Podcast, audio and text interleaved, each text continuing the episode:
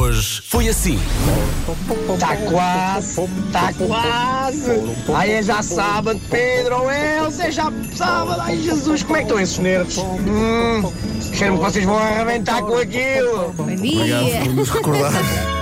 Esta história é maravilhosa. É o Marco. No ano do Natal em que tirei a carta de condução, tive um presente que ainda hoje me dá que pensar e que me dá raiva. Diz ele: A minha irmã, juntamente com o meu pai, ofereceram-me uma caixinha que tinha dentro uma chave de um carro. Imaginem a minha alegria. Quando fui eh, ver o carro que tá, lá estava fora, o meu irmão tinha lá posto um carro miniatura com um cartaz que dizia: Vai, mas a trabalhar. Coitadinho. Bom Natal. Hoje foi assim. Queremos agradecer à nossa ouvinte Vera, que estava a passar na Praça de Espanha esta manhã. Até estou arrepiado com esta mensagem. Diz ela: tenho que partilhar. Acabo de ver uma senhora parar o carro no semáforo, com o semáforo verde, mas parou o carro em plena Praça de Espanha, com todas as buzinadelas a que teve direito, mas saiu do carro e entregou um saco e deu dois beijinhos a um sem-abrigo que está ali todos os dias. Oh, pá, caramba. Diz a Vera, isto sim é Natal, que seja assim todos os dias, um bom dia.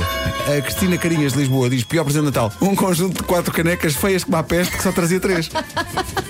O conjunto de 4 de 3 é um 3.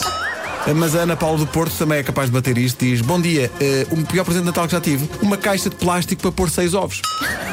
Ela tinha 10 anos e no Natal o maior presente da árvore era para ela. Ela sabia que era para ela. Era realmente uma caixa de couves. Bom dia. Epá, não era couve- nada. Não, a sério, quem é que oferece uma caixa de Era couves a uma uma caixa criança? de couves para uma criança. Eu hoje faço 38 anos e acordei com a família toda a entrar pela cama adentro a dar os parabéns e de repente abre um envelope que diz simplesmente Christmas in the night! Hashtag Jesus no comando, lá vamos nós! Eu demorei a ir da RTP até a minha casa, mais ou menos o mesmo que se demora a ir para ir de Lisboa até Leiria. Eu, na verdade, fui quase até Leiria.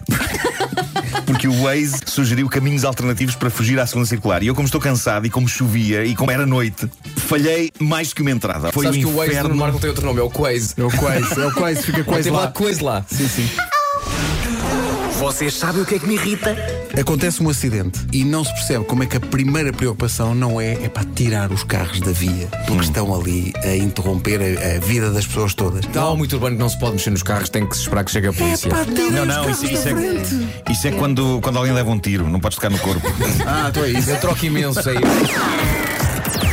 Das 7 às 11, de segunda à sexta, as melhores manhãs da Rádio Portuguesa. Portugal.